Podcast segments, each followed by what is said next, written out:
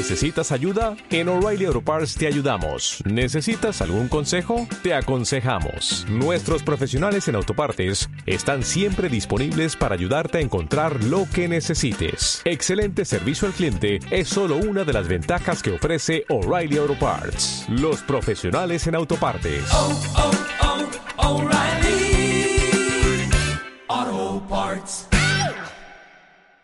Hola a todas y bienvenidas a este nuevo capítulo del podcast de Tensador. Hoy os traigo una nueva conversación sobre duelo y una conversación muy especial para mí porque mm, si hace unos días hablaba con mi marido que me ha acompañado muchísimo durante este proceso. Hoy estoy aquí con creo que la segunda persona que más me ha acompañado en este proceso y que puedo decir que si estoy aquí ahora mismo mm, creo que es gracias a ella. Os hablo mucho de ella en redes Em, y es eh, Elizabeth, eh, psicóloga, que es mi, terapeuta, y quería aprovechar eh, esta oportunidad para hablar un poco sobre, sobre el proceso de terapia durante el duelo y hacerlo con ella porque la verdad es que comparto mucho la, la visión que ella tiene y creo que os puede aportar mucha, mucha luz. Así que hola, Elizabeth. Hola Diana y hola a todas, por supuesto. Muchas gracias lo primero por esta introducción y bueno, realmente ha sido un placer acompañarte en todo tu proceso, el poder estar presente y que me permitieras estar al otro lado de, tu proceso de dolor, de tu temzadol. Y mm, nada, muy contenta de poder estar aquí y ayudar a, bueno, hablar un poquito y visibilizar este tema y, y, dar voz a todas las mujeres que quizá han sentido en algún momento que no la tenían o no eran escuchadas por ello. Yo llegué aquí hace ahora un año y mm, la verdad es que yo soy una persona que hablo mucho de mis emociones, pero llegué aquí creo que en un momento en el que estaba, que estaba muy saturada por todas las cosas que me habían ocurrido, no solo por la muerte de Poli de Gala, pero por otras circunstancias. Y yo creo que la reflexión la he hecho a posteriori de lo importante que es un, buen acompañamiento en este proceso, ¿no? Y justamente quería empezar hablando de, esto porque mm, se acompaña poco desde, desde los profesionales, psicólogos, terapeutas, sobre todo se acompaña poco, creo, eh, en pérdidas más tempranas. Y creo que es muy importante también. Sí, al final yo siempre digo, ¿no? El dolor no lo podemos medir en semanas. Inevitablemente sí es cierto que cuanto más avanza el embarazo, pues más se ha ido proyectando esa idea, ¿no? Esa futura vida que se planea tener en pareja, en familia. Entonces, evidentemente, pues esto ha ido más adelante, ha habido, el vínculo ha seguido creciendo, se ha seguido reforzando, pero una mujer que igual llevaba incluso meses o quizás años tratamientos de reproducción asistida, intentando, deseando ser madre, en el momento en que sufre una pérdida, da igual las semanas que sean, ¿no? Esa mujer, esa pareja, esa familia acaban de perder su proyecto de vida, todas esas ilusiones, todo, todo lo que habían planeado para ellos, con lo cual inevitablemente hay ahí un duelo y un proceso que, que merece ser respetado y acompañado. Porque claro, me imagino que acompañar en el duelo no debe ser fácil y ¿por qué crees que es importante? Yo creo que es muy importante en el aspecto de que necesitamos un espacio para, para poder realmente hablar, ¿no? El, cuando alguien viene aquí, eh, pues tiene su espacio sin, sin, juicio, un tiempo en el que puede hablar, en el que puede ir integrando cuando nos sucede algo. Es importante hablar de ello, es lo que nos permite ir elaborando lo sucedido y de esta forma poderlo integrar. En el duelo gestacional, si algo sucede es que habitualmente el entorno no da ese espacio, no permite ese tiempo, no... Entonces ahí no se puede elaborar. Acaba habiendo un poco lo que llamamos también indefensión aprendida, ¿no? Es decir, dejo de hablar porque tampoco me lo van a acompañar o no me lo van a, reconocer, ¿no? Entonces, al final, muchas veces lo que sucede es esto, ¿no? Que vamos tapando y vamos viviendo en soledad el dolor por no poder encontrar las vías de, expresión. De hecho, una de las grandes cosas que hacemos, podemos decir que es el hacer nada, ¿no? Que es el hacer, el escuchar, el estar presentes y el dar vuestro espacio para, hablar tanto como necesitéis de, vuestro duelo, de vuestra experiencia, de vuestra vivencia.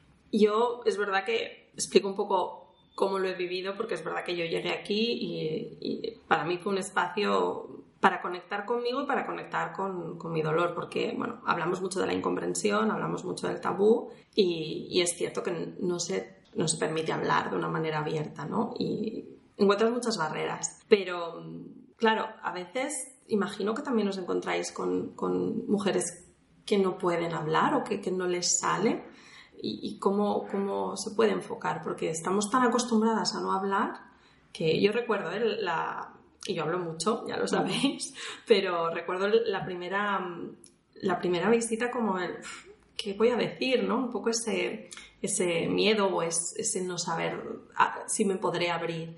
Y alguna, alguna mamá en duelo sí que me ha dicho, ostras, me cuesta mucho abrirme, entonces, ¿qué, qué les podemos decir? O, cómo trabajáis esto en, en, terapia? Habitualmente cuando alguien viene es que realmente hay una necesidad de mm. hablar. Quizá no es del todo consciente de cuánto no necesita. Entonces por eso es tan importante que sienta que es un, un lugar en el que es acogida, ¿no? en que su dolor va a tener recibimiento, se le va a coger, se la va a sostener, para que pueda ir encontrando su ritmo. Evidentemente cada mujer tiene su ritmo, ¿no? Y hay quien en las primeras sesiones pues ya eh, ha compartido mucho, ha podido poner palabras, ha podido ir elaborando y hay quien necesita un espacio más largo. Igual viene incluso con otra demanda, esto también sucede a veces, vienen con otro motivo de demanda y en unas sesiones sale pues la, la, pérdida o las experiencias que han vivido, incluso a veces eh, años después, no tiene por qué ser a veces eh, inmediato, ¿no? Siempre recuerdo que alguna vez me has dicho, ¿no? Que venían mujeres ya pues jubiladas y que les salía la, vivencia de tener una, una pérdida. Y mm, quería preguntarte en este sentido, porque claro, yo lo he vivido y yo lo explico, pero realmente a nivel, no sé si se puede hacer un, un perfil más clínico, pero cómo, cómo nos afecta una pérdida gestacional. Entiendo que cada uno somos diferentes, pero como mujer o como que quizás es qué es lo que más te comentamos en, consulta, que podrías decir, esto se repite en todas las mamás que venís aquí. Normalmente se repite el hecho de que a nivel del entorno no han podido no han sido acompañadas, ¿no? Esta es una de las de normalmente vamos a ponerle queja, quizá entre comillas, no entendiendo la queja pues como esto, ¿no? Como, como haciendo referencia a lo que más les está doliendo. Porque necesitamos hablar, necesitamos compartir. Las emociones al final necesitan ¿no? encontrar su, su vía de expresión. Y en el, duelo ya en sí es cierto que, que cuesta, ¿no? Eh, en cualquier tipo de duelo, la sociedad le da la espalda un poco al dolor, ¿no? Queremos que pase rápido. Entonces enseguida cuando alguien nos comparte algo que le duele, bueno, pues intentamos, vaya, pasará, o venga, no llores que no es para tanto, ¿no? Intentamos como dar unas soluciones que al final nos alejan precisamente del poder compartir y el poder elaborar. Suele venir mucho este, este tema, ¿no? El hecho de no he podido compartirlo, no he encontrado apoyo a mi alrededor, no me entienden, sienten que tienen que estar bien, pero es que en realidad no lo están. Y mm, antes cuando mencionabas, ¿no? Gente mayor que ha venido aquí a consulta, pues imaginaros si ahora está poco visibilizado, años atrás todavía, todavía era más, ¿no? Entonces, en estos casos nunca vienen con este motivo de demanda, pero sí que es cierto que pues sale, en algún momento sale y tienen que integrar un poco esa pérdida, entender qué es lo que sucedió y qué impacto tuvo. Al final también, perdona que me preguntabas, ¿no? Cómo afecta, ¿no? Y realmente el duelo afecta a todas las esferas de la vida, ¿no? Desde la parte más física, ¿no? El cuerpo, sobre todo cuando habéis tenido que, mm, ha habido un legrado, depende, aquí ya entra, ¿no? El tema de las semanas y todo, cómo lo vive el cuerpo, pero hay una experiencia vivencial del, del propio cuerpo, o sea, es un dolor físico, es un dolor emocional, es un dolor social, porque la parte del entorno, hay un duelo de una misma, también hay, hay un cambio importante. ¿Y por qué es tan tabú? Quizás esto es más una opinión personal que, que, mm, que puedes compartir, pero claro, yo creo que me he encontrado eh, en esto y, y, entonces he aprendido o he, he, visto el tabú, ¿no? Pero viviéndolo también me cuesta mucho entender por qué hay tanto tabú.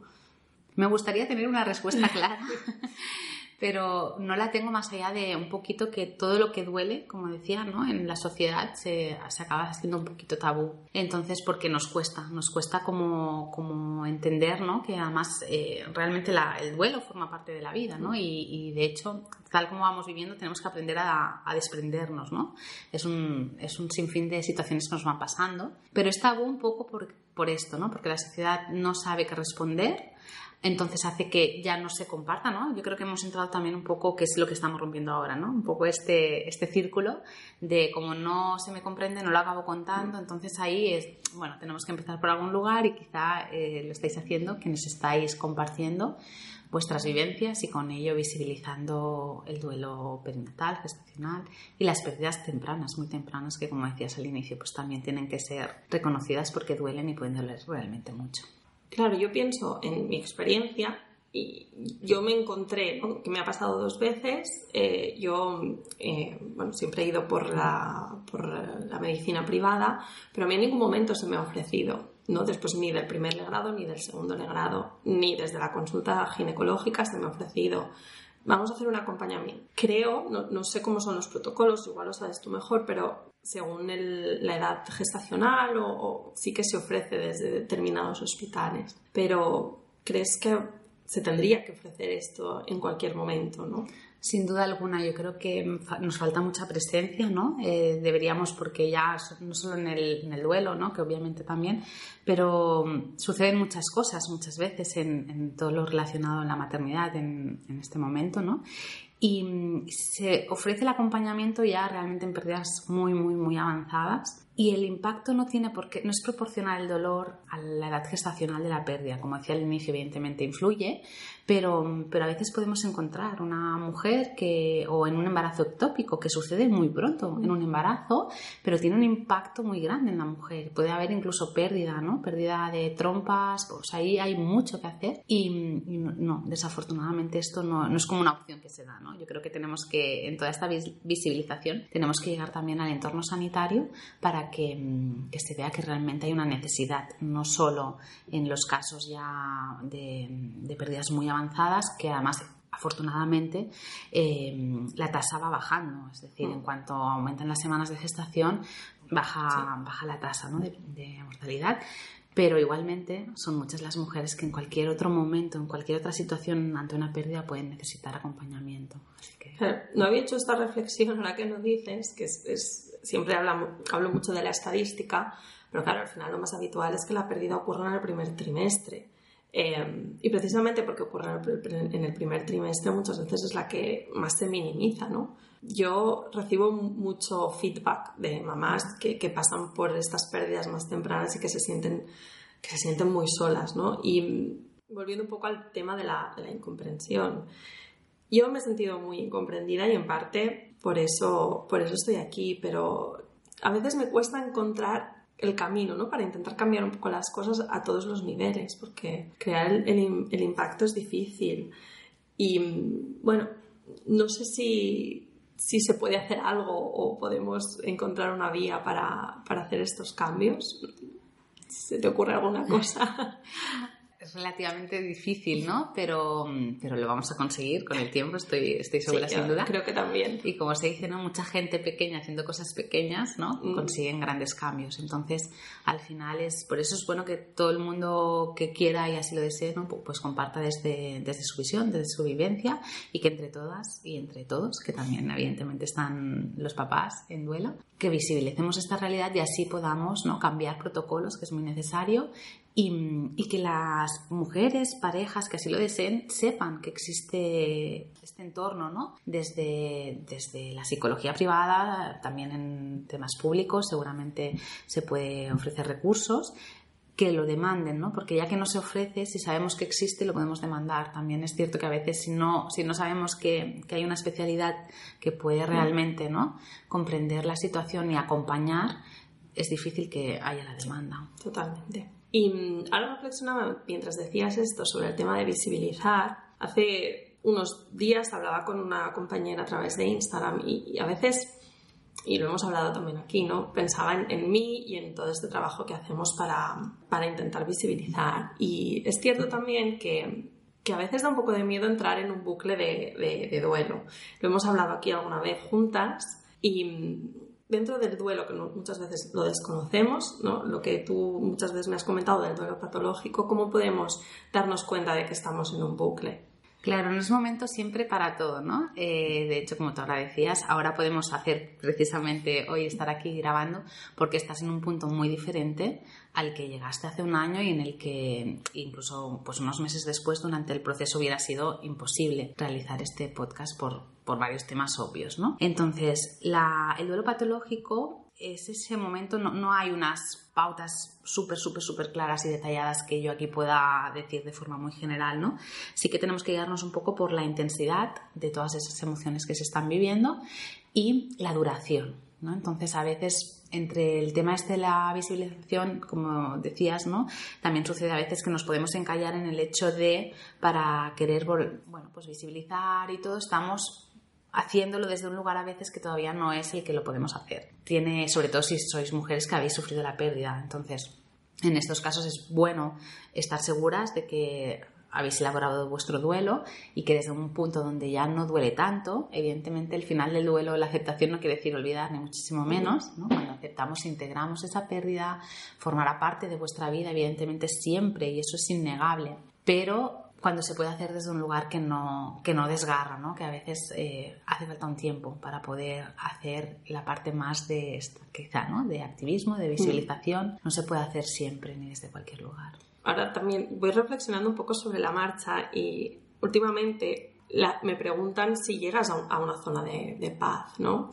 Yo muchas veces aquí he hecho la reflexión de nunca voy a dejar de estar triste, ¿no? Siempre voy a arrastrar esta pena. Y ahora sé que no es así, pero me gustaría que lo compartieras, no ya en mi caso, sino en general, eh, los procesos que tú has podido acompañar. Siempre se llega a una zona de paz. Sí, siempre se, se, llega y si no se llega es cuando quizás estaríamos hablando de esto, ¿no? que tenemos que hacer alguna intervención porque algo está sucediendo. Sobre todo se llega porque tenemos que entender y nuestro entorno tiene que entender que la aceptación del duelo, de la pérdida, no es mi olvido, es acepto que esa pérdida la he vivido, forma parte, integrarla en la historia vital y de esta manera, pues evidentemente recordar, evidentemente sentir forma parte, pero no me desgarra, no hay esta tristeza profunda, ¿no?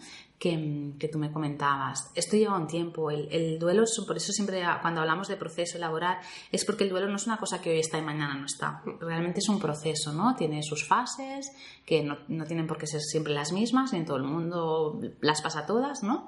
Pero sí que sí o sí se llega a la, a la fase final, que sería esta aceptación. Si no llegamos a esta fase final, es que todavía estamos ahí en un proceso de duelo y que tenemos que ver qué está pasando. Depende del tiempo, pues evidentemente entrará dentro de la máxima normalidad y si no, pues tendremos que, acompañar o ver qué es lo que está sucediendo. Sí, esto es un poco una voz de esperanza, porque bueno, yo entiendo que, y se ve, ¿no? Que, puedes ver cuando alguien está en, otro punto, pero creo que era guay que todo el mundo lo oiga, ¿no? Que decir, se llega y no tienes por qué llegar en el mismo momento ni costarte, costarte lo mismo. Exacto, es que además, sí, también hay mucha diferencia en, el, en la parte física, ¿no? Además, también entiendo que a veces, quizás si hay el deseo de tener otro hijo, claro, las mujeres van al ginecólogo y les dicen, ya está, ya puedes tener, ¿no? Y la mujer está pensando, pero si yo estoy hecha polvo por dentro y es que no podemos, la recuperación física va por un camino y la recuperación física emocional va por otro. Entonces, no siempre, bueno, casi nunca van de la mano porque la recuperación física suele ser relativamente rápida. Mm. Hablando de esto, siempre lo repito, mm, la mayoría ya sabéis que nosotros hemos decidido no tener más hijos y esto es algo que hemos hablado mucho aquí porque para mí ha sido algo también difícil de gestionar. Pero hemos hecho mucho la reflexión y yo la sigo haciendo de, la idea ¿no? del bebé arcoíris y de que creo que a veces, esto es una opinión personal, creo que llega demasiado pronto, cuando aún no estás mm, e, en un momento más estable, ¿no? Podríamos decir. Entonces, claro, imagino que tú aquí encuentras de todo, desde madres como yo que deciden no tener más hijos, madres que sí que quieren y van a por ello y a por todas, y también todo el tema de fertilidad, que es mm, complejo también. Toda esta relación entre el duelo, la pérdida y la maternidad ¿Cómo la, describirías o qué nos podrías decir? Claro, nosotros siempre intentamos recomendar, ¿no? de forma general, que se vaya a buscar de nuevo un embarazo cuando vemos que ese duelo está elaborado. No hay un tiempo. Muchas veces, yo creo que casi en un gran porcentaje de, primeras sesiones se me pregunta, ¿no? ¿Cuánto, ¿Cuánto voy a tardar? ¿no? Entonces, eso es una respuesta que no sabemos porque depende de muchísimas cosas. Depende de cómo es al final. Venimos con nuestra historia, ¿no? La mujer que está en duelo aquí hablamos de muchísimas cosas, como tú decías, ¿no? También alguna vez, o hay, hay, otros temas, ¿no? ¿no? ¿no? solo es el duelo el protagonista de las sesiones, sino que al final sois vosotras con vuestras experiencias y necesidades que estáis en duelo. Entonces, ¿cómo sois el carácter, las otras situaciones vitales? No es lo mismo alguien que arrastra eh, dos pérdidas, más cambios vitales quizá de eh, pérdida de los padres, un cambio de trabajo, de residencia o gente que está fuera, que esto también lo encontramos, ¿no? Gente que está fuera de su entorno, viviendo en otro lugar, en otro país y además no tiene esa red. Entonces ahí todavía a veces la, recuperación puede ser más difícil porque hay muchísima soledad real, ¿no? Muy, tangible. Entonces, claro, es muy particular cada, cada caso cuánto va a tardar en, elaborar su duelo. Lo ideal es esto, buscar un segundo bebé, tercero, ir a por un segundo, otro embarazo cuando el duelo está elaborado y eso es bastante es muy difícil de, de, predecir, ¿vale? Pero sí que hablaríamos un poco alrededor de seis meses, un año más o menos. Depende, evidentemente, de cada circunstancia. ¿eh? Estamos aquí hablando de forma muy genérica, pero hay que ver cada, cada caso particular. Y es esto, en cambio, la recuperación física es más rápida, con lo cual. Sí, porque normalmente te dicen al mes, ¿no? Mm. También depende si has pasado por un legrado o por, por, un, por un parto pero te dicen que al mes ya, ya, puedes, ya puedes ponerte y a veces, bueno, yo lo he vivido mucho porque es verdad que entre mi segundo y mi tercer embarazo pasaron eh, siete meses, ocho meses, no me acuerdo bien, y, me costó mucho. Y lo recuerdo bastante duro como experiencia y creo que a veces se menosprecia lo que supone un embarazo después de una pérdida, porque es, es difícil y debería también tener su acompañamiento. Es muy distinto. Un embarazo, cuando se ha vivido anteriormente una pérdida, se ha perdido la inocencia. Al final es un poco la, ¿no? el resumen. Ah, cuando un embarazo va bien, todo va bien, pues bueno, es como que tenemos esa ilusión, proyección.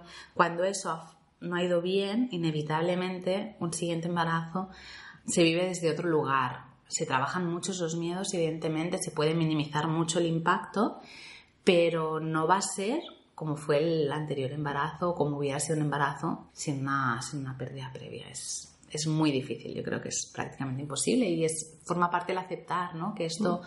¿Cómo le vas a pedir a alguien que sabe ¿no? esa posibilidad real, porque la ha vivido, de la pérdida, que se relaje o que esté tranquila? Pues bueno, hay que intentar encontrar evidentemente otras técnicas o que reciba el acompañamiento necesario para vivirlo de la forma más serena posible, pero entendiendo que le estamos pidiendo algo que es muy difícil esté ahí. Y supongo que con, con los tratamientos de reproducción asistida y fertilidad pasa un poco lo mismo, ¿no? Sí, sí al final los, los eh, tratamientos además desgastan muchas veces mucho, ¿no? Conllevan, bueno, una serie de pruebas, ah, con la pareja también a veces puede ir muy bien o la pareja puede mm. sufrir, evidentemente, un desgaste, ¿no? A nivel de, de, pareja por todo lo que implica. Las, además, en los tratamientos a veces hay la falsa creencia y que parece que vas a tratamiento y que ya está y que eso ya está resuelto, ¿no?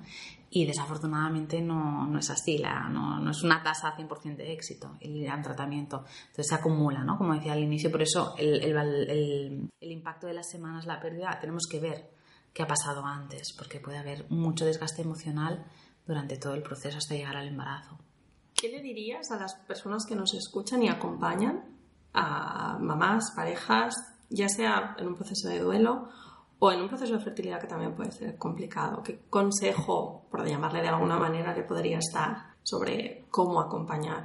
El primero sobre todo es el espacio, ¿no? El darse espacio o dar espacio. Eh, por parte de las personas también que a veces acompañan, ¿no? El, no, a veces hay como la sensación de que hay que hacer muchas tareas o rituales o en torno al duelo y no, no elabora mejor un duelo quien hace todo este tipo de tareas respecto a quien no lo hace, ¿no? Es, es más el, espacio de poder hablar, de poder compartir, de poder ir integrando lo que ha sucedido, de poder llorar, poder enfadarse, entender que puede haber mucha rabia, que a veces es una emoción que no se, se menosprecia en estos procesos y es normal que esté el enfado, que esté la rabia, el sentimiento de injusticia, darles espacio a todas esas emociones en, la pareja, si hay pareja, pues intentar ir lo máximo acompañados posibles, entender también que el hombre se tiene que poner en el rol de padre, ¿no? Muchas veces rápidamente están en el rol de, de, sostener, de acompañar, y eso luego dificulta, ¿no? Porque por otro lado, si me pongo aquí, ¿cómo puedo empatizar contigo? Es que estoy en otro rol, ¿no? Entonces a veces es como,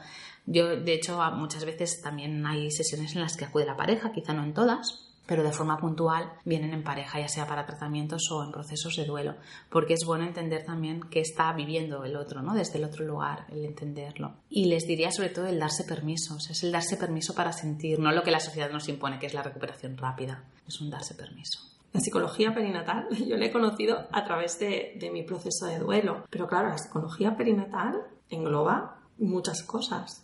¿Cómo la definís la psicología perinatal? Sería esa especialidad que acompaña ¿no? desde ese momento en el que una decide ser madre, una familia o desean ser padres, una familia, hasta más o menos los primeros añitos de, vida del bebé. porque hay acompañamiento pues, en el embarazo, desde el embarazo, que todo va bien, pero en el que se quiere tomar conciencia de todos los cambios que implica ese proceso de la maternidad, el prepararse, el ser padres ante embarazos complicados, embarazos de riesgo, embarazos tras la pérdida, depresión, mm, depresión postparto, bueno, eh, partos prematuros, es decir, hay muchos momentos, por eso decía ¿no? Eh, que cuando hablábamos de la intervención quizá en hospitales, que más allá además de en el duelo, hay muchas circunstancias en las que mm, los partos, los embarazos deberían ser acompañados y tener un espacio de, de acompañamiento psicológico ¿no? o de intervención en algunos casos ya para ir acabando, yo siempre le digo a todo el mundo que haga terapia, ¿no? que, que busquen un profesional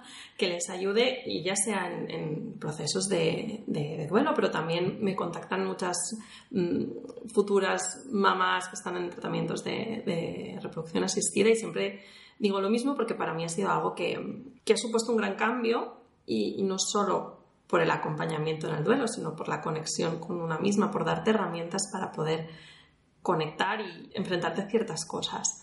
Pero pese a esto sigue habiendo mucho tabú con el tema de ir a terapia. Quizás para acabar me gustaría, si encuentras las palabras, explicar un poco por, por qué habría que ir a terapia, no como una obligación, ¿no? Pero por qué es aconsejable, porque aún se asocia mucho el voy a terapia, uy, es que estás mal. Bueno, no tiene por qué. Entonces, para quitar un para romper un poco, ya que estamos aquí rompiendo tabús, este también, que creo que hace mucho daño, explicar un poco, ¿no?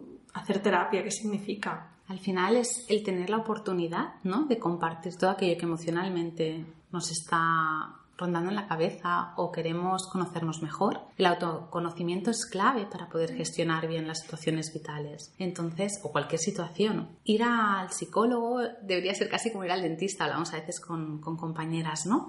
Porque mm, de la misma forma que vamos a revisar que todo esté bien, si está bien, pues quizá ya vuelvo en un año, pero uy, hay algo ahí que tenemos que ajustar, pues quizá voy a venir más. O me quiero conocer mucho mejor para pues esto, ¿no? Para tener más herramientas las que hacer frente a diferentes situaciones de mi vida, pues es un, lugar, un espacio para ello. La educación emocional debería estar ya en todos los colegios como asignatura troncal. bueno, ya no sé si se habla de asignaturas troncales, porque está cambiando todo mucho también, pero sí que es cierto que debería estar mucho más presente. No, no, no, el autocuidado no, no se enseña y forma parte también, ¿no? Tenemos que, que transmitirlo desde que son pequeños, pequeñas nuestros hijos, para que entiendan la importancia de escucharse, de cuidarse, de querer Muchas veces practicamos con el otro cosas que no hacemos con nosotros, ¿no? El, querer, respetar, cuidar, hablar con amor. Muchas veces con nosotros mismos somos mucho más críticos, exigentes y el poder tener ese espacio en el que liberar y porque también muchas veces cuando vemos que lo que nos está sucediendo, ay, no me pasa solo a mí, uff, ese peso baja. ¿No? Entonces, bueno, aquí es un espacio, aquí en cualquier eh, lugar donde se hace acompañamiento, intervención, evidentemente, pues es un espacio para, para ello muy recomendable. Muy recomendable. Aquí yo me he convertido en una activista del duelo, activista de hacer terapia, porque lo repito mucho, pero realmente a mí, y yo soy una persona muy abierta, insisto mucho que siempre le explico mi vida al primero que se me pone por delante y aún así he notado un cambio. Bueno, yo creo que podemos ir acabando. Eh, creo que, bueno, me ha encantado estar aquí hablando contigo. Elizabeth y yo hablamos mucho, pero este es para mí muy, muy especial. Y mm, nada, podéis seguirla en, en Instagram, que es arroba elizabeth-psicóloga. Correcto. Lo he dicho bien. Y, siempre está disponible para, para vosotros. Así que muchas gracias. Muchas gracias a ti y a todas.